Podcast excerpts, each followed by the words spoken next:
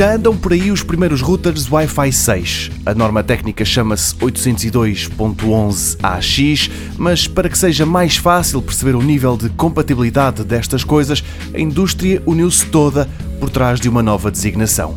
Assim, em teoria, quem tiver um computador ou um smartphone novo com Wi-Fi 6, mas mantiver um router antigo, o equivalente ao Wi-Fi 4, por exemplo, vai finalmente perceber porque é que a net lá de casa continua lenta. Hoje é a Netgear que se junta a este campeonato. Os novos routers parecem naves espaciais e chamam-se Nighthawk AX8 e Nighthawk AX12. O preço soa também à conquista do espaço perto de 350 euros. Para além do incremento na velocidade, as marcas justificam estes preços com um detalhe: estes routers dão-se muito melhor na gestão de vários equipamentos ligados às redes sem fios.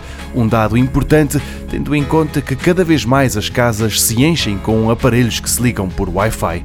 Mas não é só a Netgear que tem à venda routers Wi-Fi 6. A Asus tem dois já nas lojas portuguesas: o ROG Rapture GT AX 11000, que custa mais do que 400 euros, e ainda o RT AX 88U, que é um pouco mais barato.